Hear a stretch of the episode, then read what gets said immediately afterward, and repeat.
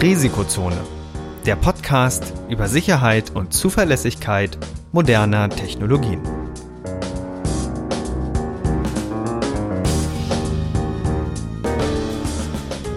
Heute mit Professor Dr. Andreas Noack und Viktor Gaske. Die im Podcast erwähnten Methoden und Werkzeuge für Angriffe dienen ausschließlich dem Bildungszweck zur Verbesserung der IT-Sicherheit. Es wird ausdrücklich angemerkt, dass unter anderem das Ausspähen und Abfangen von Daten sowie die Computersabotage strafbar sind. Unternehmensnennungen dienen, soweit nicht anders angegeben, nur zur Veranschaulichung von Sachverhalten.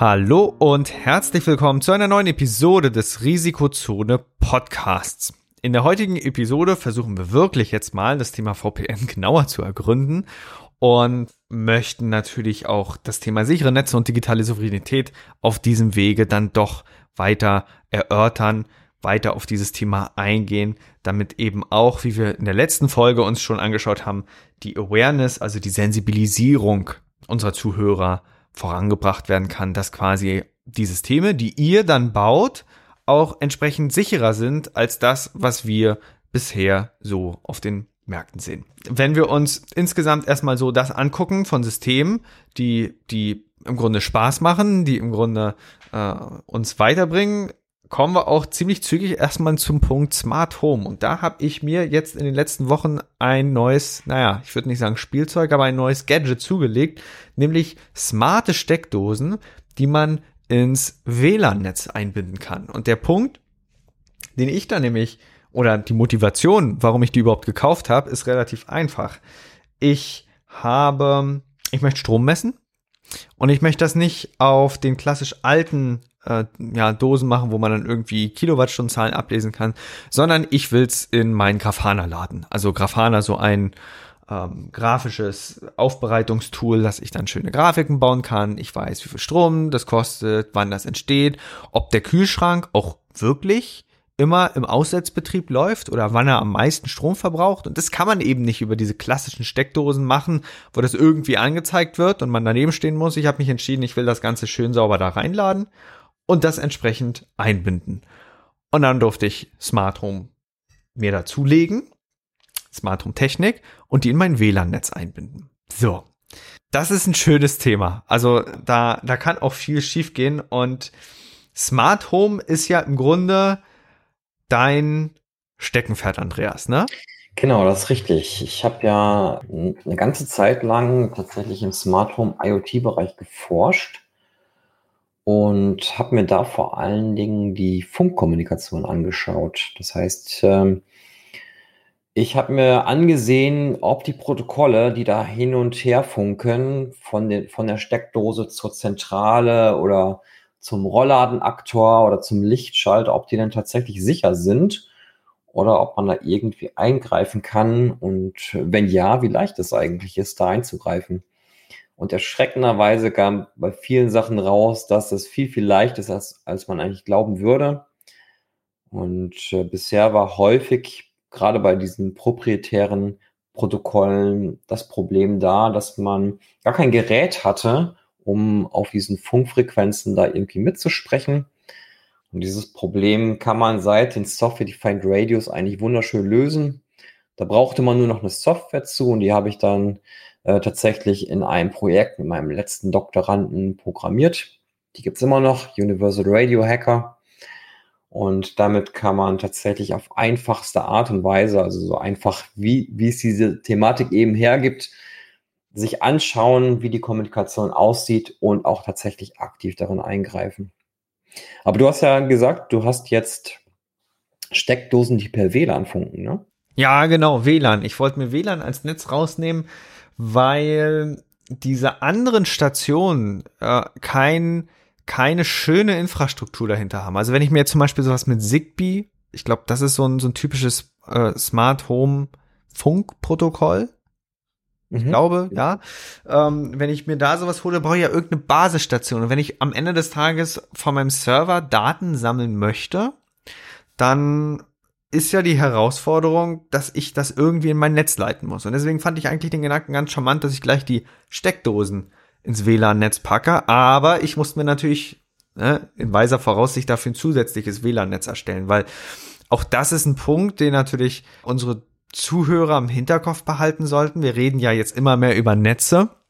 Und da ist einer der ersten Punkte, die man da in Angriff nimmt, die sogenannte Segmentierung. Das heißt, ich habe ja ein Netzwerk, wo im Grunde meine Computersysteme sind. Und im gleichen Netzwerk will ich ja nicht meine IoT-Geräte haben. Denn IoT-Geräte sind ja in der Regel nicht auf dem gleichen Sicherheitsstandard, auch update-mäßig gesehen, wie klassische, hm, ich würde mal sagen, Computer. Oder wie siehst du das, Andreas? Also ich gebe dir da völlig recht, dass man diese Netze trennen sollte, weil tatsächlich ähm, wahrscheinlich die Problematik ist, du kannst zwar von deinem Kühlschrank oder von der Steckdose an deinem Kühlschrank gerade den aktuellen Verbrauch ablesen, aber du könntest sie auch einfach ausmachen. Ja, dann ist mein Kühlschrank aus. Im Gastnetz hast, ja, ja, dann kann auch dein Gast den Kühlschrank ausmachen. Vielleicht willst du das ja gar nicht. Ich will das ähm, ganz sicher nicht. Genau, also das heißt, es wäre, glaube ich, schon eine gute Idee, diese Netze zu trennen. Aber ich würde eigentlich gern mal unsere Zuhörer fragen, wie viele unterschiedliche separierte Netzwerke sie denn überhaupt zu Hause betreiben. Denn ich glaube, dass die meisten Leute zu Hause vielleicht ein einzelnes Netz haben, vielleicht noch ein Gastnetz dazu, aber das war es dann auch schon. Ich glaube, die meisten haben gar nicht so viele getrennte Netze zu Hause.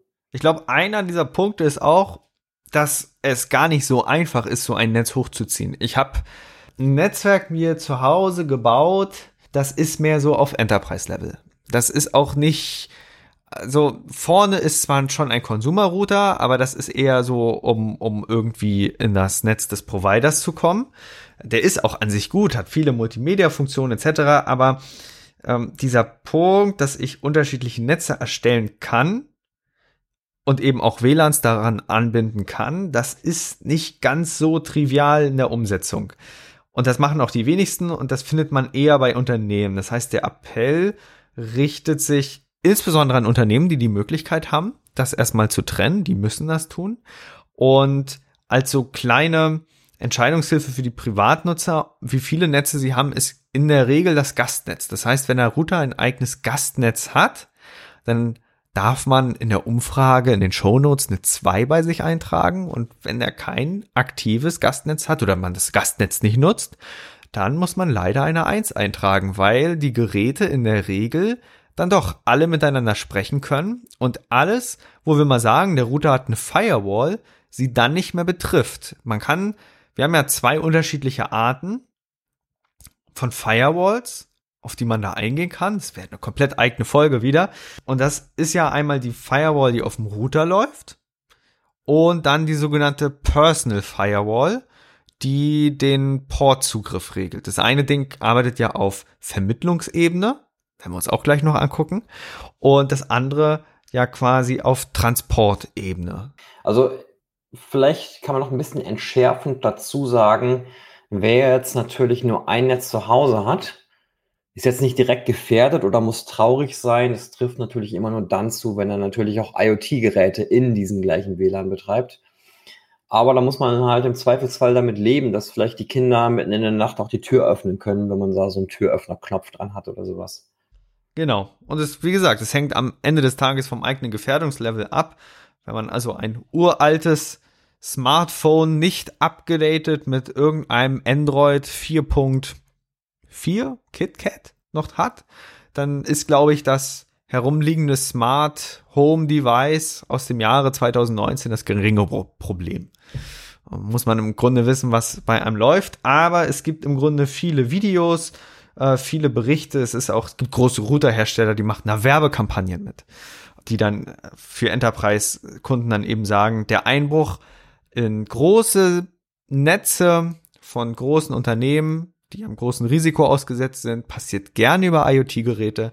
Keiner hat auf dem Schirm, dass der Thermostat an der Wand auf einmal anfangen kann, im Netz rumzusuchen, dass der Drucker auf einmal doch den Zugriff auf den, auf den Domain-Controller hat und da dann quasi die Mitarbeiterliste leer räumt oder auf dem Dateiserver, die Kundenliste runterräumt. Das ist eben so die Geschichte der Ein mit dem Einbruch und diese Segmentierung ermöglicht es quasi, dass wir überhaupt erst einen Schutz machen können, weil Segmente sind ja normalerweise in einem Netzwerk komplett erstmal voneinander isoliert und wir müssen einen Router zwischenpacken, der dann erstmal die Möglichkeit macht, dass wir regeln können, was überhaupt mit wem kommunizieren darf zwischen diesen beiden Netzen. Genau, also wenn wir jetzt mal bei den Grundlagen anfangen, also jeder unserer Zuhörer hat mit Sicherheit ja, einen Router zu Hause, der einmal das private Netzwerk vom Internet trennt. Da haben wir eigentlich theoretisch schon mal zwei Netzwerke, wobei die jetzt bei der Umfrage bitte nicht mitzuzählen sind. ähm, aber natürlich möchte ich natürlich nicht, dass jeder aus dem Internet mit meinen ganzen internen Geräten einfach so kommunizieren kann. Und deswegen ist natürlich auch das Internet erstmal grundsätzlich von meinem eigenen privaten Subnetz getrennt. Und wenn ich mehrere Anwendungsfälle habe, dann mache ich eben nicht nur ein privates Subnetz, sondern mehrere. Genau, und damit kriege ich das erstmal einander getrennt. Jetzt gibt es natürlich noch einige, die dann sagen, ja, ich habe doch, ich, ich, ich brauche ja erstmal gar keine Firewall, ich brauche auch, wie, wie soll jemand auf mein Gerät zugreifen können? Äh, ich nutze doch IPv4 mit NAT und dahinter bin ich geschützt. Hm, mit IPv6 ist das Ding wieder ein Thema, äh, weil es dann tatsächlich wirklich so ist, dass die Adresse, die mein Gerät lokal zugewiesen bekommt, aus dem kompletten Internet erstmal erreichbar ist. Und deswegen braucht es immer ein, ein, ein System dazwischen, was erstmal reguliert, was zwischen diesen beiden Netzen fließen kann. Und deswegen ist spätestens mit IPv6, diesem neuen Vermittlungsprotokoll, damit überhaupt Pakete im Internet ausgetauscht werden können, Deswegen, damit äh, wird, entsteht quasi der Bedarf, dass man sauber das erstmal wieder regelt. Und dieses Trennen von Datenflüssen, was da vom einen Netz in andere fließen, das nennen wir in der Regel eine Firewall erstmal. Genau, ich glaube, wir müssen tatsächlich auch nochmal eine komplette Folge über IPv4 und IPv6 machen, ne? Und IP generell, ne? Das, das ja, ist, genau. da, da fangen wir so, ja, da, da, da müssen wir schon tief in die Grundlagen rein. Und jetzt schaffen wir es heute endlich mal, äh, wahrscheinlich das Thema VPN anzuschneiden. Es wird also doch kein Running Gag, hoffe ich. Weil natürlich entsteht irgendwann der Gedanke, dass wir unsere IoT-Geräte aus dem Internet aus der Ferne, wenn ich jetzt zum Beispiel unterwegs bin, steuern können. Und jetzt gibt es zwei Möglichkeiten, wie das umzusetzen ist. Die erste Möglichkeit, das ist das, was die meisten Hersteller mittlerweile einem aufbinden möchten, ist, dass das Gerät, das IoT-Gerät mit dem Hersteller kommuniziert. Der Hersteller bietet zum Beispiel eine Cloud an, die Kühlschrank, die Kühlschrank-Cloud oder sowas. Und da ist dann eben verzeichnet, Kühlschrank läuft, Kühlschrank ist so und so viel Prozent befüllt, so sieht's im Kühlschrank aus. Und das kann man dann vielleicht mit einer Videokamera aus der Hersteller-Cloud einsehen. Das heißt, das IoT-Gerät baut einen, eine, eine Kommunikation zur Hersteller-Cloud auf, schickt das Bild dann dahin und ich kann sie quasi vom Hersteller abrufen. Die alternative Möglichkeit wäre, dass ich irgendwie auf meinen Kühlschrank zu Hause oder auf die Steckdose vom Kühlschrank direkt zugreifen kann. Und damit das möglich ist und sicher möglich ist, möchte ich möglichst einen geschützten Tunnel ein, ein geschütztes, ja, eine geschützte Möglichkeit aufbauen, darauf zuzugreifen. Und wie würde man das denn machen? Genau, wie, wie machst du das denn zu Hause mit deinem Kühlschrank? Ja, ich greife gar nicht aus der Ferne zu. Okay. weil, ähm, also ich habe mich gerade so ein bisschen wiedergefunden bei deinen Ausführungen, weil ich habe auch ein IoT zu Hause, ein Smart Home zu Hause. Einerseits, weil ich natürlich auch in dem Bereich forsche, andererseits aber auch, weil es praktisch ist. Und ich habe tatsächlich einen VPN-Zugang, einen Tunnelzugang von außen, so dass ich, wenn ich unterwegs bin, kann ich mich zu Hause in meinem Haus via Tunnel anmelden und dort zum Beispiel die Rollladen runterfahren oder das Licht anmachen oder, oder solche Dinge. Und das ist schon relativ praktisch, muss ich sagen. Aber man muss natürlich zusehen, dass es entsprechend auch sicher funktioniert, weil ich möchte natürlich nicht, dass mein Nachbar auch bei mir das Licht an- und ausmachen kann, es könnte dann abends schon recht nervig werden, wenn er der Meinung ist, ich gehe vielleicht ein bisschen zu früh ins Bett und einfach das Licht wieder anmacht oder so. Ja, genau. Und ich glaube, der praktische Anwendungszweck, wir sind ja jetzt beim Thema VPN angekommen, ist ja bei den Unternehmen eher, dass wir oder dass Mitarbeiter auf interne Unternehmensressourcen aus der Ferne zugreifen können. Stichwort Homeoffice. Homeoffice ist, glaube ich, mh, wie so ein Meteorit bei den letzten vor zwei Jahren eingeschlagen. Corona sei Dank.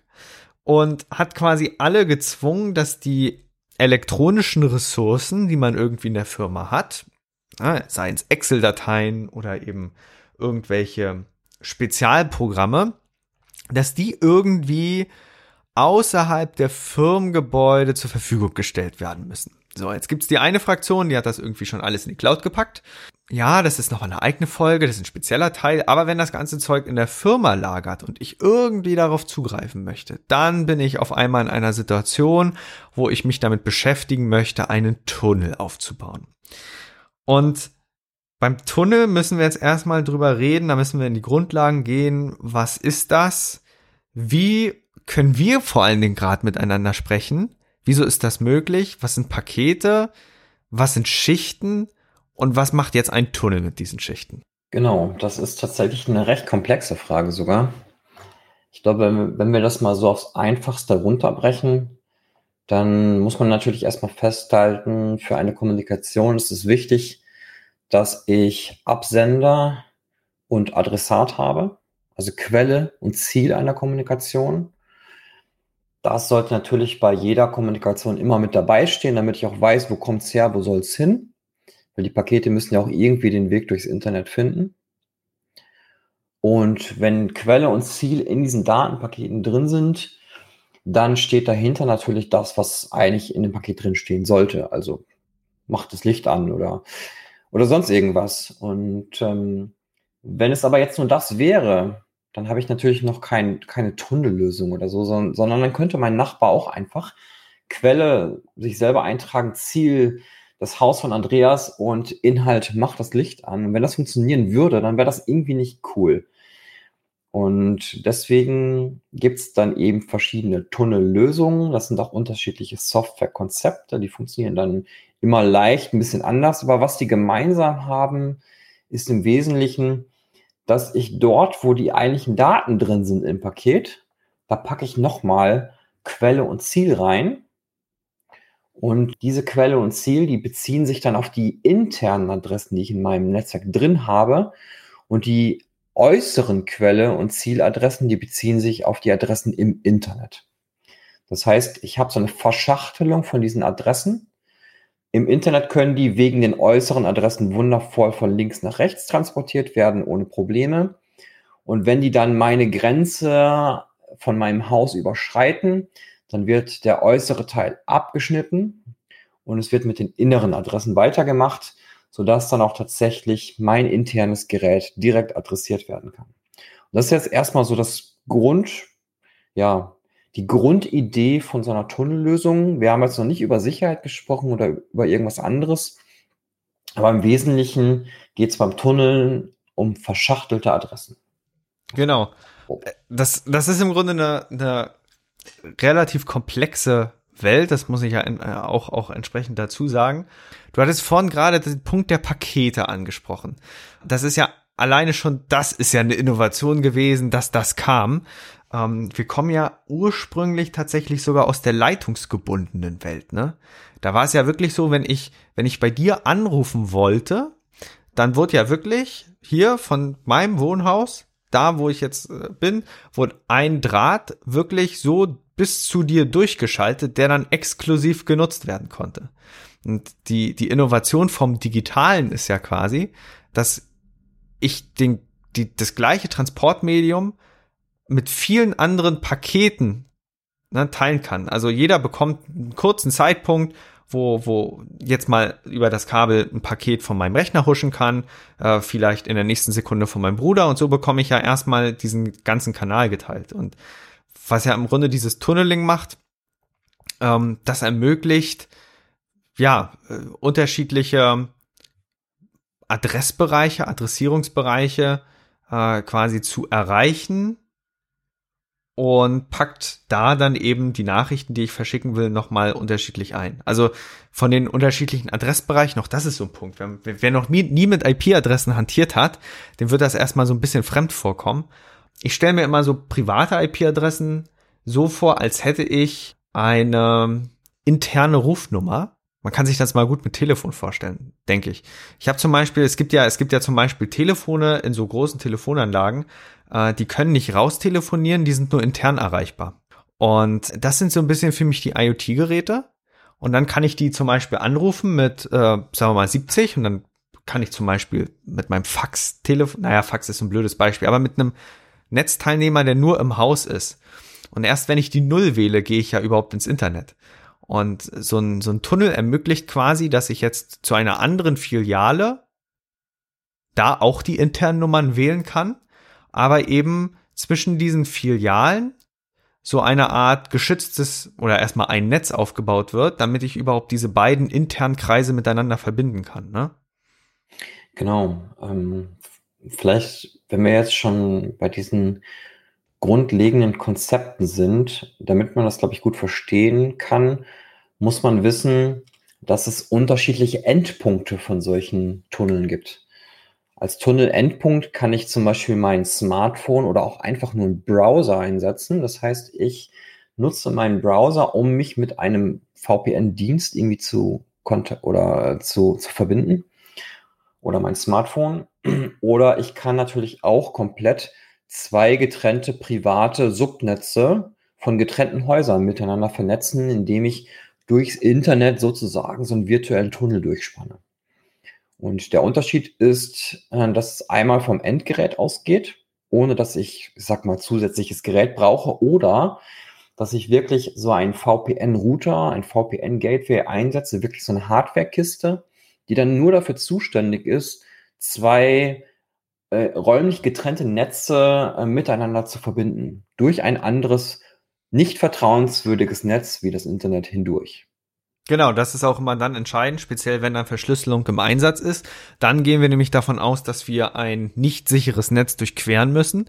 Und die beiden Verfahren, man wird die, man wird die, wenn man das auf den Broschüren sich anguckt, wird das unter zwei Begriffen immer finden. Wenn ich zum Beispiel zwei ich sage mal so gleichwertige Netze miteinander verbinden möchte, dann haben wir es mit einem Site-to-Site-Szenario zu tun. Site heißt, also das wird S-I-T-E äh, im Englischen geschrieben und das würde im Deutschen im Unternehmenskontext wohl am ehesten in das Wort Filiale übersetzt werden. Das heißt, ich habe ein Unternehmen mit mehreren Filialen und ich möchte, dass diese Filialen untereinander kommunizieren können. Und zwar, dass ich die IoT-Geräte von der einen Filiale aus der anderen erreichen kann, aber nur eben innerhalb der Filialen. Es soll keiner von extern auf die Filialen zugreifen können, sondern die nur untereinander. Und als Verbindungsmedium wähle ich eben das Internet, weil jede Filiale hat einen Internetanschluss. Und so können die eben miteinander sicher kommunizieren. Das Gute bei diesem Site-to-Site -Site ist, der einzelne Teilnehmer in einer Filiale merkt erstmal nichts davon. Es wird, gibt an so an bestimmten Punkten dann eben diese Router, die erledigen das. Und nach innen ist alles so, als würde man das gar nicht merken. Man nennt das dann auch transparent. Genau. Und äh, diese Transparenz, die steckt tatsächlich auch schon in der Bezeichnung Virtual Private Network drin. Das ist nämlich das Virtual. Ja. Das heißt nämlich eben Transparenz und das kann man so auffassen, dass der Nutzer einfach nicht merkt, ob er jetzt mit einer VPN-Verbindung verbunden ist oder mit einer herkömmlichen drahtgebundenen Verbindung beispielsweise. Genau, so läuft das entsprechend durch. Und wenn ich jetzt natürlich nicht Filialen miteinander verbinden möchte, sondern das andere Szenario habe, wo ein Endgerät einzeln in ein geschütztes Netz eingebunden werden möchte, dann haben wir es mit einem Verfahren zu tun, was in der Regel Road Barrier genannt, genannt wird, wo im Grunde das Endgerät reingebeamt wird ins Netz. Das heißt, wenn ich mein Smartphone habe und ich quasi den VPN-Client aufrufe oder das Arbeitsgerät, das Arbeitsnotebook habe und von zu Hause oder aus dem Café in das geschützte Netzwerk zugreifen möchte vom Unternehmen, dann nutze ich das eben in diesem Road Barrier Verfahren und beame mich quasi rein und für alle anderen sieht es so aus, als würde ich gerade in der Filiale sitzen. für mich sieht so aus, als würde ich gerade in der Filiale sein. Das heißt, andere Filialteilnehmer können mich erreichen, so wie ich andere erreichen kann. Und so werde ich quasi mehr oder weniger ins Haus gebeamt. So ist es. Und das sind erstmal die Grundlagen vom VPN. So, das, das ist erstmal das, mit was man sich da in der Regel beschäftigt. Und es ist nicht weniger, aber es ist auch nicht mehr. Das heißt, wer jetzt so ein bisschen enttäuscht ist, vor allen Dingen, wenn man so irgendwie von Konsumerwerbung kommt mit VPN macht dein Netz sicherer etc., der wird jetzt erstmal irgendwie äh, so suchen, ja, was macht's denn da jetzt sicherer? Das werden wir dann genauer ergründen, wenn wir uns in den Details oder in den Vermarktungsmöglichkeiten da mal ein bisschen umsehen. Das ist etwas für die nächste Folge, wenn wir da einsteigen. Aber von den Grundlagen ist das erstmal nicht mehr. Es ist ein Tunnel in ein anderes Netz. Und einige Vorteile, die sich jetzt, glaube ich, ergeben, ist zum Beispiel, dass ich, wenn ich jetzt irgendwo im Café sitze, ich mich quasi in das geschützte Netz erstmal beamen kann. Dass ich zum Beispiel aus dem Café im Unternehmen etwas drucken kann. Genau, das das geht mir auch immer so, wenn ich gerade einen Kaffee trinke, will ich ja auch immer gerade meine Steuererklärung ausdrucken. Nee, ähm, ja, tatsächlich gibt es auf jeden Fall Szenarien. Also ich glaube, besonders dann, wenn ich auch zwei Filialen miteinander vernetze, wenn man vielleicht in der, in der einen Filiale direkt eine Bestellung in der anderen Filiale aufgeben kann, direkt mit deren Server sprechen kann, damit man nicht dort erst anrufen muss und sagt, könnt ihr mal bitte im Server das und das für mich eintragen, dann macht das doch das Leben ein bisschen einfacher. Und auch im Café gibt es sicherlich einige Anwendungsfälle. Also beispielsweise könnte ich auf irgendwelche Excel-Sheets zugreifen in der Hauptfiliale, um, um dort vielleicht meine aktuellen Spesen, die ich gerade im Café verzehre, direkt einzutragen, damit ich das Geld nachher wieder bekomme. Ja, das genau. ein Beispiel dafür. Ein kritischerer Punkt, wo, wo ja dann VPNs dann auch praktisch relevanter werden, ist, wenn man irgendwo zu Hause oder in der Filiale Videoüberwachung hat, die man überwachen möchte. Dann sind wir ja schon in ganz verschiedenen Aspekten drin. Wir lassen jetzt mal den ganzen Compliance-Teil raus. Wenn ich jetzt zum Beispiel aus der Ferne meine Tür überprüfen möchte weil ich, sagen wir mal, so eine, so, ein, so, ein, so eine Fernsprechanlage habe mit, mit Cloud-Funktion oder was auch immer, oder ich einfach nur Kameras habe.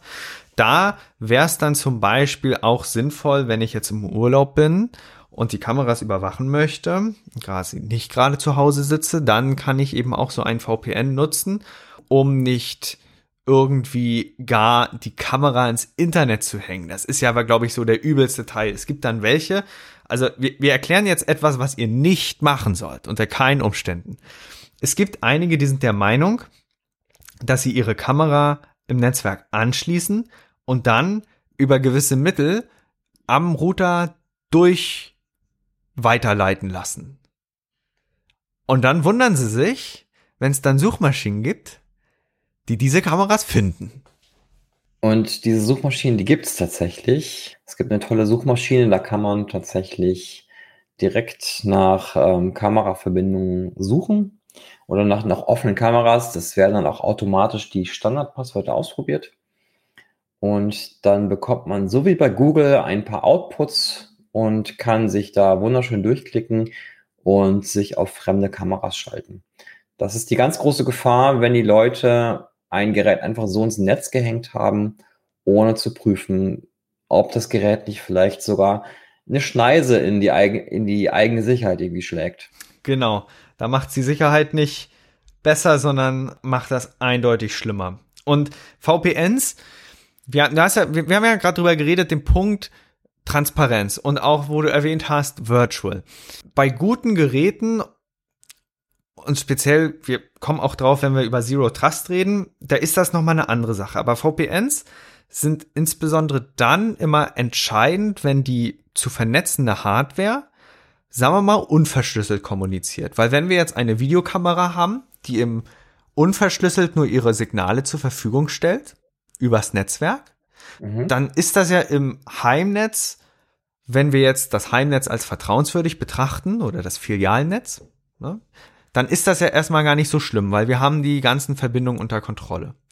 Aber das VPN, das verschlüsselte VPN, ermöglicht es eben für uns, dass wir diese unsichere Kamera, die ja normalerweise alles unverschlüsselt kommuniziert, trotzdem beim Zugriff aus der Ferne mehr oder weniger für diesen Moment absichern, weil wir packen die unverschlüsselte Verbindung oder die unverschlüsselten Daten von der Kamera packen wir in unsere sichere Tunnelverbindung mehr oder weniger ein.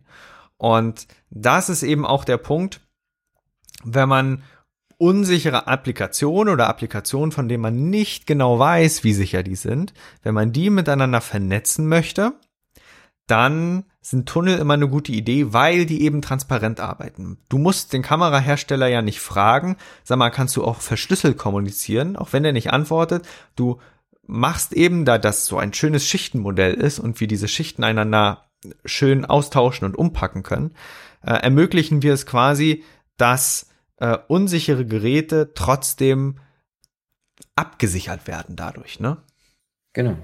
Also bei einigen Geräten sollte ich natürlich nochmal auf Nummer sicher gehen. Ich meine, man kann sich zum Beispiel recht günstig Kameras im Internet besorgen. Und viele dieser Kameras werden, ja, ich sag mal, hergestellt von, von Firmen, die nicht zwingenderweise hohe Intensität in den Datenschutz investieren. Das heißt, äh, vielleicht haben die sogar das Interesse daran, dass es gewisse Lücken gibt, äh, die dann nachher ausgenutzt werden können, wenn man es wenn jetzt ganz böse formulieren würde. Und da sollte man natürlich dann schon schauen, dass entsprechend die Geräte, die man dann in sein Netz einbindet, eben auch sicher kommunizieren. Und wenn man es denen eben via VPN zum Beispiel aufzwingt. Genau. Womit man im Grunde den Kram am Ende des Tages doch abgesichert bekommt. Ja, und dann haben wir im Grunde jetzt den Einstieg erstmal hinbekommen. Wir haben den, das Konzept Tunnel erklärt. Wir verstehen natürlich auch, dass das auf den ersten Blick relativ überwältigend wird, wenn man sich damit erstmal beschäftigt. Weitere Informationen hierzu packen wir einfach mal in die Show Notes. Wenn jetzt auch diesbezüglich nochmal Fragen sind, wie funktioniert denn überhaupt ein Paket? Was macht das denn? Wie, wie sehen die verschiedenen Schichten aus? Was ist denn diese Verkapselung? Das können wir uns alles nochmal in dem Detail äh, fragenbasiert dann entsprechend angucken. Und wir würden dann erstmal in den nächsten Folgen dann weiterschauen und da thematisch ein bisschen tiefer reingehen. Wir müssen uns ja nämlich noch damit beschäftigen, welche verschiedenen Lösungen es gibt. Da gibt's ja so, so zwei, drei, vier große und dann noch ein paar Sonderformen von Tunneln. Und dann müssen wir uns natürlich langfristig auch damit beschäftigen, was mit diesen ganzen VPN-Anbietern ist, die man in der Werbung sieht, was da überhaupt das System dahinter ist, warum sie den Begriff VPN verwenden dürfen, was die Wirkung davon ist, wie man das für sich selber nutzen kann und wie das Ganze einzuordnen ist. Das ist so ein bisschen der Punkt und der Fahrplan für die nächsten Episoden. Und wir möchten jetzt also entsprechend den Auftakt nutzen, um da dann zu schauen, wie mache ich im Grunde den Netzzugriff sicher und schlussendlich, wie sichere ich meine Netze so ab, dass ich doch vertrauenswürdige Informationen in mein Computersystem sicher übermitteln kann. Ganz genau. Wir sehen uns also dann in der nächsten Episode, freuen uns drauf, verabschieden uns und wünschen euch zwei schöne Wochen. Macht's gut. Tschüss. Wir freuen uns, euch diesen Podcast heute präsentiert zu haben und sind natürlich gespannt auf euer Feedback, eure Fragen und eure Anregungen. Wenn ihr darüber hinaus Wünsche habt, welche Themen wir in den nächsten Folgen behandeln sollen, könnt ihr uns gerne eine E-Mail schicken an info@risikozone.de. Dieser Podcast ist jung, deswegen freuen wir uns umso mehr, wenn ihr uns unterstützt, indem ihr den Podcast auf Spotify, Apple Podcasts Google Podcasts, YouTube oder der Plattform oder dem Podcatcher eurer Wahl abonniert und uns auf Twitter at Risikozone folgt. Kommentiert, bewertet, sprecht über uns und erzählt es eurer Familie und euren Freunden. Für die Musik bedanken wir uns bei Jason Shaw von audionautics.com. Freut euch auch nächstes Mal wieder auf spannende Themen und interessante Einblicke. Weitere Informationen zum Podcast, den Episoden sowie den Show Notes könnt ihr jederzeit unter risikozone.de abrufen. Bis dahin wünschen wir euch eine wunderschöne und erfolgreiche Zeit. Auf Wiederhören.